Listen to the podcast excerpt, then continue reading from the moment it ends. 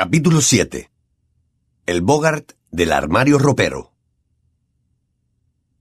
Malfoy no volvió a las aulas hasta última hora de la mañana del jueves, cuando los de Slytherin y los de Gryffindor estaban en mitad de la clase de pociones, que duraba dos horas. Entró con aire arrogante en la mazmorra, con el brazo derecho en cabestrillo y cubierto de vendajes, comportándose, según le pareció a Harry, como si fuera el heroico superviviente de una horrible batalla. ¿Qué tal, Jacob? dijo Pansy Parkinson, sonriendo como una tonta. ¿Te duele mucho?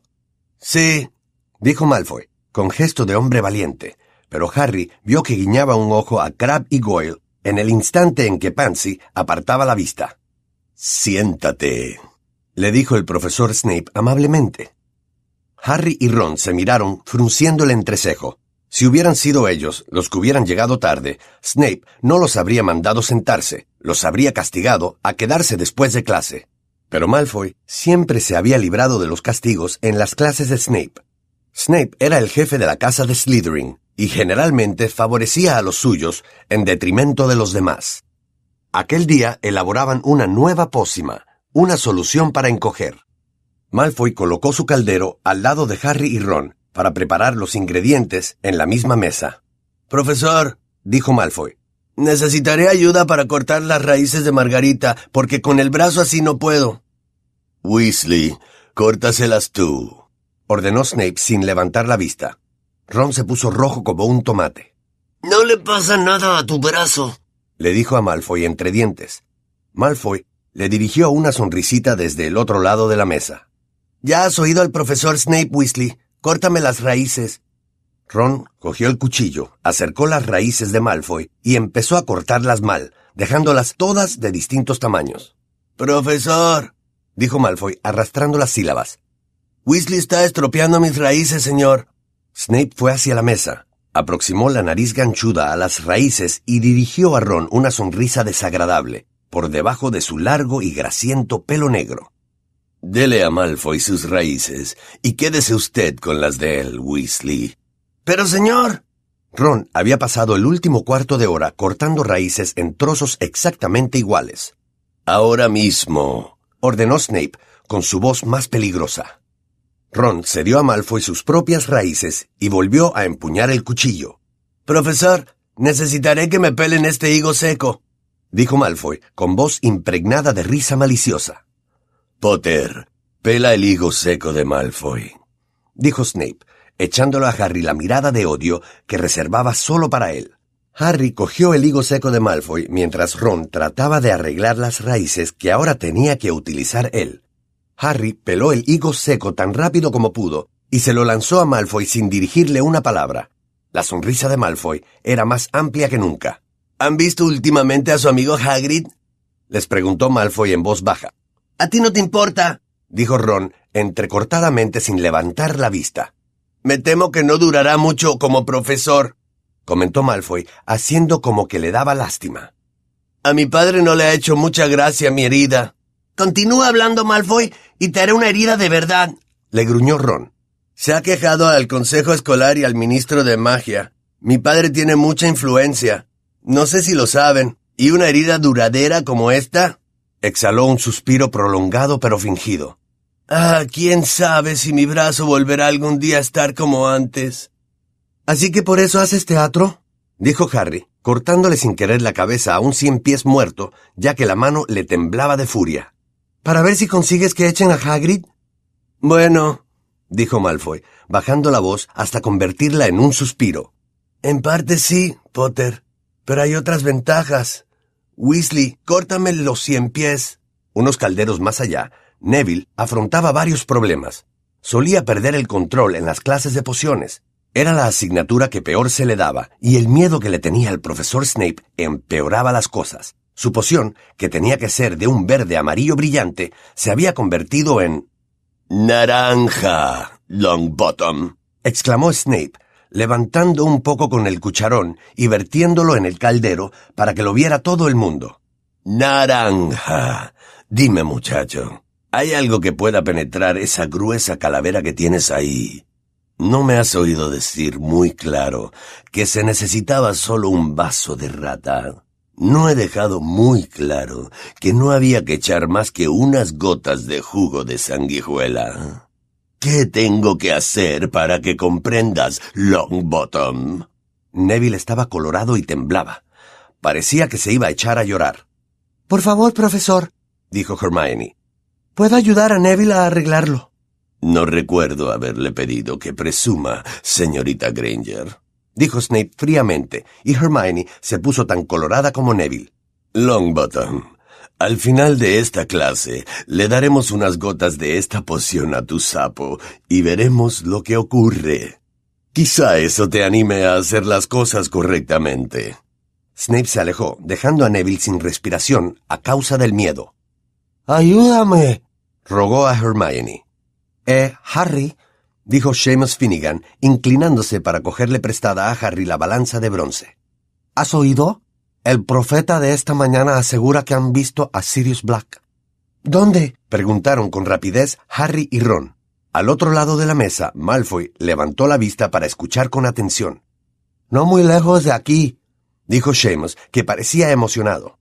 Lo ha visto una mogo. Por supuesto, ella no entendía realmente. Los magos piensan que se trata solo de un criminal común y corriente, ¿verdad? El caso es que telefonió a la línea directa, pero cuando llegaron los del Ministerio de Magia ya se había ido. No muy lejos de aquí, repitió Ron, mirando a Harry de forma elocuente. Dio media vuelta y sorprendió a Malfoy mirando. ¿Qué, Malfoy? ¿Necesitas que te pele algo más? Pero a Malfoy le brillaban los ojos de forma malvada y estaban fijos en Harry. Se inclinó sobre la mesa. ¿Pensando en atrapar a Black tú solo, Potter? Exactamente, dijo Harry. Los finos labios de Malfoy se curvaron en una sonrisa mezquina. Desde luego, yo ya habría hecho algo. No estaría en el cole como un chico bueno. Saldría a buscarlo. ¿De qué hablas, Malfoy? dijo Ron con brusquedad. ¿No sabes, Potter? musitó Malfoy, casi cerrando sus ojos claros. ¿Qué he de saber? Malfoy soltó una risa despectiva, apenas audible. Tal vez prefieres no arriesgar el cuello, dijo. Se lo quieres dejar a los dementores, ¿verdad? Pero en tu caso yo buscaría venganza. Lo cazaría yo mismo. ¿De qué hablas? le preguntó Harry de mal humor. En aquel momento Snape dijo en voz alta Deberían haber terminado de añadir los ingredientes. Esta poción tiene que cocerse antes de que pueda ser ingerida. No se acerquen mientras está hirviendo. Y luego probaremos la de Longbottom. Crabbe y Goyle rieron abiertamente al ver a Neville azorado y agitando su poción sin parar. Hermione le murmuraba instrucciones por la comisura de la boca para que Snape no lo viera. Harry y Ron recogieron los ingredientes no usados y fueron a lavarse las manos y a lavar los cucharones en la pila de piedra que había en el rincón. ¿Qué ha querido decir Malfoy? susurró Harry a Ron colocando las manos bajo el chorro de agua helada que salía de una gárgola. ¿Por qué tendría que vengarme de Black? Todavía no me ha hecho nada. Cosas que inventa, dijo Ron. Le gustaría que hicieras una locura. Cuando faltaba poco para que terminara la clase, Snape se dirigió con paso firme a Neville, que se encogió de miedo al lado de su caldero. Vengan todos y pónganse en círculo, dijo Snape. Los ojos negros le brillaban. Y vean lo que le sucede al sapo de Longbottom. Si ha conseguido fabricar una solución para encoger, el sapo se quedará como un renacuajo. Si lo ha hecho mal, de lo que no tengo ninguna duda, el sapo probablemente morirá envenenado. Los de Gryffindor observaban con aprensión y los de Slytherin con entusiasmo. Snape se puso el sapo Trevor en la palma de la mano izquierda e introdujo una cucharilla en la poción de Neville que había recuperado el color verde, echó unas gotas en la garganta de Trevor. Se hizo un silencio total mientras Trevor tragaba. Luego se oyó un ligero plop y el renacuajo Trevor serpenteó en la palma de la mano de Snape. Los de Gryffindor prorrumpieron en aplausos. Snape, irritado, sacó una pequeña botella del bolsillo de su túnica, echó unas gotas sobre Trevor y éste recobró su tamaño normal. Cinco puntos menos para Gryffindor, dijo Snape, borrando la sonrisa de todas las caras. Le dije que no lo ayudara, señorita Granger. Pueden retirarse. Harry, Ron y Hermione subieron las escaleras hasta el vestíbulo. Harry todavía meditaba lo que le había dicho Malfoy, en tanto que Ron estaba furioso por lo de Snape. ¿Cinco puntos menos para Gryffindor porque la poción estaba bien hecha? ¿Por qué no mentiste, Hermione? Deberías haber dicho que lo hizo Neville solo. Ella no contestó. Ron miró a su alrededor. ¿Dónde está Hermione? Harry también se dio la vuelta. Estaban en la parte superior de las escaleras viendo pasar al resto de la clase que se dirigía al gran comedor para almorzar. Venía detrás de nosotros, dijo Ron, frunciendo el entrecejo. Malfoy los adelantó, flanqueado por Crab y Goyle. Dirigió a Harry una sonrisa de suficiencia y desapareció. Ahí está, dijo Harry. Hermione jadeaba un poco al subir las escaleras a toda velocidad. Con una mano agarraba la mochila, con la otra sujetaba algo que llevaba metido en la túnica. ¿Cómo lo has hecho? le preguntó Ron. ¿El qué? preguntó a su vez Hermione, reuniéndose con ellos. Hace un minuto venías detrás de nosotros y un instante después estabas al pie de las escaleras. ¿Qué? Hermione parecía un poco confusa. Ah, tuve que regresar para coger una cosa. Oh, no. En la mochila de Hermione se había abierto una costura. A Harry no le sorprendía, contenía al menos una docena de libros grandes y pesados. ¿Por qué llevas todos esos libros? le preguntó Ron. Ya sabes cuántas asignaturas estudio, dijo Hermione casi sin aliento. ¿No me podría sujetar estos? Pero... Ron daba vueltas a los libros que Hermione le había pasado y miraba las tapas. Hoy no tienes estas asignaturas. Esta tarde solo hay defensa contra las artes oscuras. Oh, sí, dijo Hermione, pero volvió a meter todos los libros en la mochila, como si no la hubieran comprendido. Espero que haya algo bueno para comer. Me muero de hambre, añadió, y continuó hacia el gran comedor. ¿No tienes la sensación de que Hermione nos oculta algo? preguntó Ron a Harry. El profesor Lupin no estaba en el aula cuando llegaron a su primera clase de defensa contra las artes oscuras. Todos se sentaron, sacaron los libros, las plumas y los pergaminos, y estaban hablando cuando por fin llegó el profesor. Lupin sonrió vagamente y puso su desvencijado maletín en la mesa.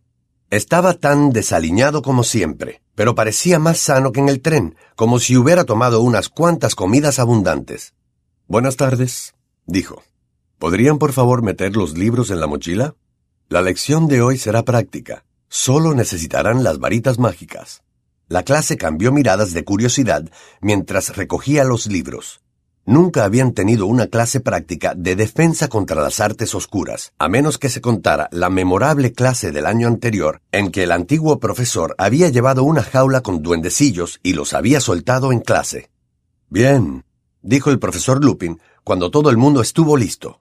Si tienen la amabilidad de seguirme.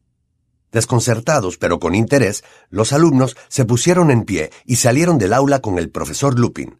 Este los condujo a lo largo del desierto corredor. Doblaron una esquina. Al primero que vieron fue a Pibbs, el poltergeist, que flotaba boca abajo en medio del aire y tapaba con chicle el ojo de una cerradura. Pibbs no levantó la mirada hasta que el profesor Lupin estuvo a medio metro. Entonces sacudió los pies de dedos retorcidos y se puso a cantar una monótona canción. Locatis lunático Lupin, locatis lunático Lupin, Locatis lunático Lupin. Aunque casi siempre era desobediente y maleducado, Pibbs solía tener algún respeto por los profesores. Todos miraron de inmediato al profesor Lupin para ver cómo se lo tomaría. Ante su sorpresa, el aludido seguía sonriendo. Yo en tu lugar quitaría ese chicle de la cerradura, Pibbs, dijo amablemente. El señor Filch no podrá entrar por sus escobas. Filch era el conserje de Hogwarts, un brujo fracasado y de mal genio que estaba en guerra permanente con los alumnos y por supuesto con Pibbs. Pero Pibbs no prestó atención al profesor Lupin, salvo para soltarle un ruidoso pedo cuyo sonido imitó con la boca. El profesor Lupin suspiró y sacó la varita mágica. Es un hechizo útil y sencillo, dijo a la clase, volviendo la cabeza. Por favor, estén atentos. Alzó la varita a la altura del hombro, dijo Wadiwasi, y apuntó a Pibbs. Con la fuerza de una bala, el chicle salió disparado del agujero de la cerradura y fue a taponar la fosa nasal izquierda de Pibbs. Este ascendió dando vueltas como en un remolino y se alejó como un bólido zumbando y echando maldiciones. ¡Estupendo, profesor! dijo Dean Thomas asombrado. Gracias, Dean, respondió el profesor Lupin, guardando la varita. ¿Continuamos? Se pusieron otra vez en marcha, mirando al desaliñado profesor Lupin con creciente respeto.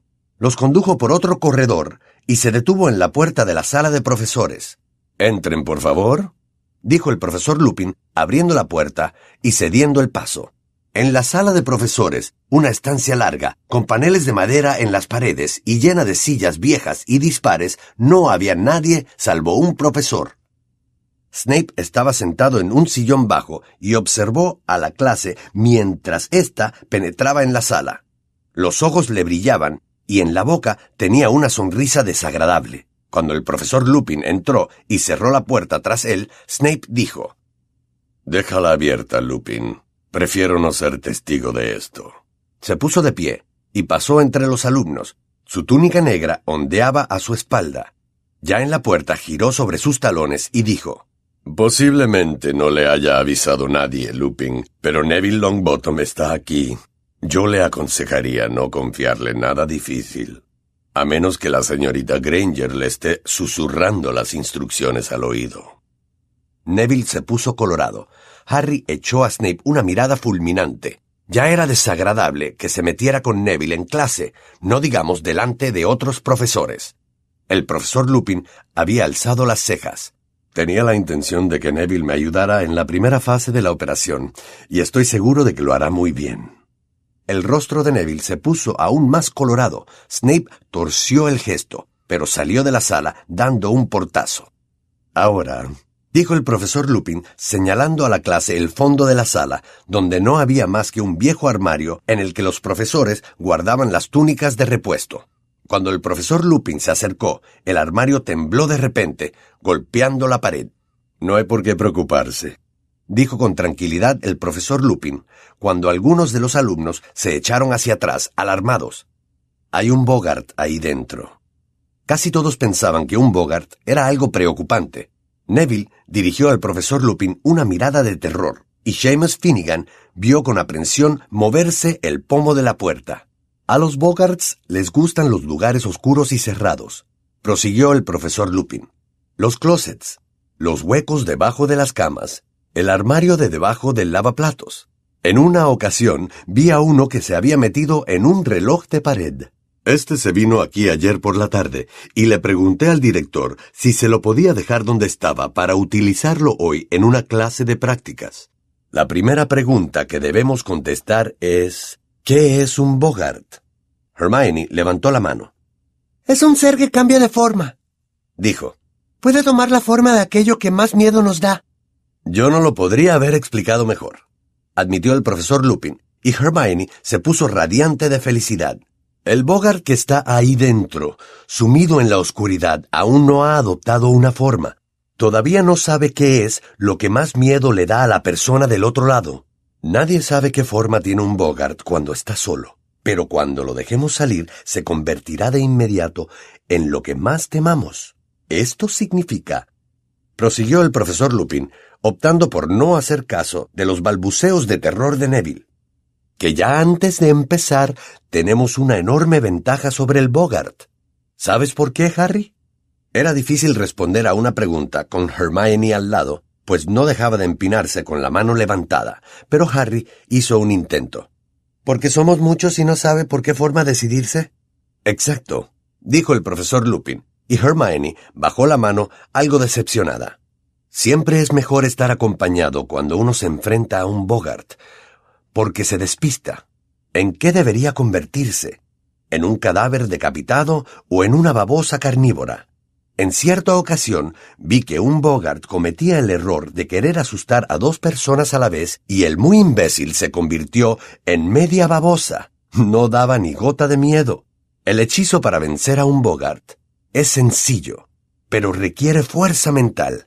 Lo que sirve para vencer a un Bogart es la risa. Lo que tienen que hacer es obligarlo a que adopte una forma que ustedes encuentren cómica. Practicaremos el hechizo primero sin la varita. Repitan conmigo. Ridiculous. Ridiculous. dijeron todos a la vez. Bien, dijo el profesor Lupin.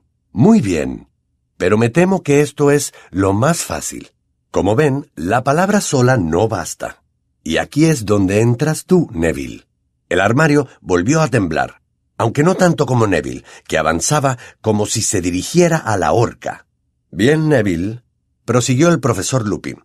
Empecemos por el principio. ¿Qué es lo que más te asusta en el mundo? Neville movió los labios, pero no dijo nada. Perdona, Neville, pero no he entendido lo que has dicho, dijo el profesor Lupin sin enfadarse. Neville miró a su alrededor con ojos despavoridos, como implorando ayuda. Luego dijo en un susurro, El profesor Snape. Casi todos se rieron, incluso Neville se sonrió a modo de disculpa. El profesor Lupin, sin embargo, parecía pensativo. ¿El profesor Snape? Hmm. Neville, creo que vives con tu abuela, ¿es verdad? Sí, respondió Neville nervioso. Pero no quisiera tampoco que el Bogart se convirtiera en ella. No, no, no me has comprendido, dijo el profesor Lupin sonriendo. Lo que quiero saber es si podrías explicarnos cómo va vestida tu abuela normalmente. Neville estaba asustado, pero dijo Bueno, lleva siempre el mismo sombrero, alto, con un buitre disecado encima, y un vestido largo, normalmente verde, y a veces una bufanda de piel de zorro. ¿Y bolso? Le ayudó el profesor Lupin. Sí, un bolso grande y rojo, confirmó Neville. Bueno, entonces, dijo el profesor Lupin. ¿Puedes recordar claramente ese atuendo, Neville? ¿Eres capaz de verlo mentalmente? Sí, dijo Neville con inseguridad, preguntándose qué pasaría a continuación. Cuando el Bogart salga de repente de este armario y te vea, Neville, adoptará la forma del profesor Snape, dijo Lupin. Entonces alzarás la varita, así, y dirás en voz alta, Ridiculus, concentrándote en el atuendo de tu abuela. Si todo va bien, el Bogart profesor Snape tendrá que ponerse el sombrero, el vestido verde y el bolso grande y rojo. Hubo una carcajada general. El armario tembló más violentamente. Si a Neville le sale bien, añadió el profesor Lupin, es probable que el Bogart vuelva su atención hacia cada uno de nosotros, por turno. Quiero que ahora todos dediquen un momento a pensar en lo que más miedo les da y en cómo podrían convertirlo en algo cómico. La sala se quedó en silencio. Harry meditó. ¿Qué era lo que más le aterrorizaba en el mundo?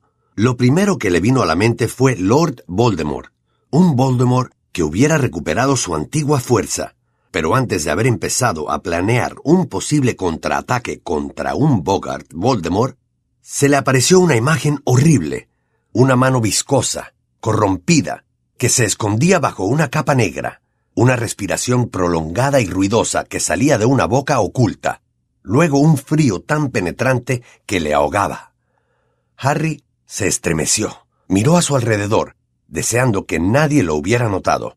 La mayoría de sus compañeros tenían los ojos fuertemente cerrados. Ron murmuraba para sí. Arrancarle las patas. Harry adivinó de qué se trataba. Lo que más miedo le daba a Ron eran las arañas. ¿Todos preparados? preguntó el profesor Lupin. Harry se horrorizó. Él no estaba preparado, pero no quiso pedir más tiempo. Todos los demás asentían con la cabeza y se arremangaban. Nos vamos a echar todos hacia atrás, Neville, dijo el profesor Lupin. Para dejarte el campo despejado, ¿de acuerdo? Después de ti llamaré al siguiente, para que pase hacia adelante. Ahora todos hacia atrás, así Neville podrá tener sitio para enfrentarse a él. Todos se retiraron, arrimándose a las paredes, y dejaron a Neville solo frente al armario. Estaba pálido y asustado, pero se había remangado la túnica y tenía la varita preparada. A la cuenta de tres, Neville, dijo el profesor Lupin, que apuntaba con la varita al pomo de la puerta del armario. A la una, a las dos, a las tres, ya. Un haz de chispas salió de la varita del profesor Lupin y dio en el pomo de la puerta. El armario se abrió de golpe y el profesor Snape salió de él, con su nariz ganchuda y gesto amenazador. Fulminó a Neville con la mirada. Neville se echó hacia atrás, con la varita en alto, moviendo la boca sin pronunciar palabra. Snape se le acercaba. Ya estaba a punto de agarrarlo por la túnica. Ri ridículos, dijo Neville. Se oyó un chasquido como de látigo. Snape tropezó. Llevaba un vestido largo ribeteado de encaje y un sombrero alto rematado por un buitre apolillado. De su mano pendía un enorme bolso rojo. Hubo una carcajada general. El Bogart se detuvo, confuso, y el profesor Lupin gritó Parvati, adelante. Parvati avanzó con el rostro tenso. Snape se dio la vuelta hacia ella. Se oyó otro chasquido, y en el lugar en que había estado Snape apareció una momia cubierta de vendas y con manchas de sangre. Había vuelto hacia Parvati, su rostro sin ojos, y comenzó a caminar hacia ella, muy despacio, arrastrando los pies y alzando sus brazos rígidos. ¡Ridículos! gritó Parvati. Se soltó una de las vendas y la momia se enredó en ella, cayó de bruces y la cabeza salió rodando. ¡Seamus! Gritó el profesor Lupin. Seamus pasó junto a Parvati como una flecha. ¡Crack! Donde había estado la momia se encontraba ahora una mujer de pelo negro tan largo que le llegaba al suelo, con un rostro huesudo de color verde. Una banshee. Abrió la boca completamente y un sonido sobrenatural llenó la sala. Un prolongado aullido que le puso a Harry los pelos de punta. ¡Ridículos! gritó Seamus. La Banshee emitió un sonido ronco y se llevó la mano al cuello. Se había quedado afónica. ¡Crack! La Banshee se convirtió en una rata que intentaba morderse la cola, dando vueltas en círculo. A continuación, crack, se convirtió en una serpiente de cascabel que se deslizaba retorciéndose. Y luego, crack, en un ojo inyectado en sangre. Está despistado, gritó Lupin. Lo estamos logrando. Dean. Dean se adelantó. Crack. El ojo se convirtió en una mano amputada que se dio la vuelta y comenzó a arrastrarse por el suelo como un cangrejo. ¡Ridiculous! gritó Dean. Se oyó un chasquido y la mano quedó atrapada en una ratonera. ¡Excelente! Ron, te toca. Ron se dirigió hacia adelante. ¡Crack! Algunos gritaron. Una araña gigante de dos metros de altura y cubierta de pelo se dirigía hacia Ron, chascando las pinzas amenazadoramente. Por un momento Harry pensó que Ron se había quedado petrificado, pero entonces... ¡Ridículos! gritó Ron. Las patas de la araña desaparecieron y el cuerpo empezó a rodar. La Bender Brown dio un grito y se apartó de su camino a toda prisa. El cuerpo de la araña fue a detenerse a los pies de Harry. Alzó la varita, pero... ¡Aquí! gritó el profesor Lupin de pronto, avanzando rápido hacia la araña. ¡Crack! La araña sin patas había desaparecido. Durante un segundo todos miraron a su alrededor, con los ojos bien abiertos buscándola. Entonces vieron una esfera de un blanco plateado que flotaba en el aire, delante de Lupin, que dijo Ridiculous, casi con desgana. Crack. Adelante, Neville, y termina con él, dijo Lupin cuando el Bogart cayó al suelo en forma de cucaracha. Crack. Allí estaba de nuevo Snape. Esta vez Neville avanzó con decisión. ¡Ridiculous! gritó, y durante una fracción de segundo vislumbraron a Snape vestido de abuela, antes de que Neville emitiera una sonora carcajada y el Bogart estallara en mil volutas de humo y desapareciera. Muy bien, gritó el profesor Lupin, mientras la clase prorrumpía en aplausos. Muy bien, Neville. Todos lo han hecho muy bien. Veamos, cinco puntos para Gryffindor por cada uno de los que se han enfrentado al Bogart. Diez por Neville, porque lo ha hecho dos veces. Y cinco por Hermione y otros cinco por Harry. Pero yo no he intervenido, dijo Harry. Tú y Hermione contestaron correctamente a mis preguntas al comienzo de la clase, dijo Lupin sin darle importancia. Muy bien todo el mundo. Ha sido una clase estupenda. Como tarea, van a tener que leer la lección sobre los Bogart y hacerme un resumen. Me lo entregarán el lunes. Eso es todo. Los alumnos abandonaron entusiasmados la sala de profesores. Harry, sin embargo, no estaba contento. El profesor Lupin le había impedido deliberadamente que se enfrentara al Bogart. ¿Por qué? ¿Era porque había visto a Harry desmayarse en el tren y pensó que no sería capaz? ¿Había pensado que Harry se volvería a desmayar? pero nadie más se había dado cuenta. ¿Han visto cómo he podido con la Banshee? decía Seamus. ¿Y la mano? dijo Dean, imitándola con la suya. Y Snape con el sombrero. ¿Y mi momia? Me pregunto por qué al profesor Lupin le dan miedo las bolas de cristal. Preguntó la Vender. Ha sido la mejor clase de defensa contra las artes oscuras que hemos tenido, ¿no es verdad? Dijo Ron, emocionado, mientras regresaban al aula para coger las mochilas. Parece un profesor muy bueno, dijo Hermione. Pero me habría gustado haberme enfrentado al Bogart yo también. ¿En qué se habría convertido el Bogart? le preguntó Ron, burlándose. ¿En un trabajo de clase en el que solo te pusieran un nueve?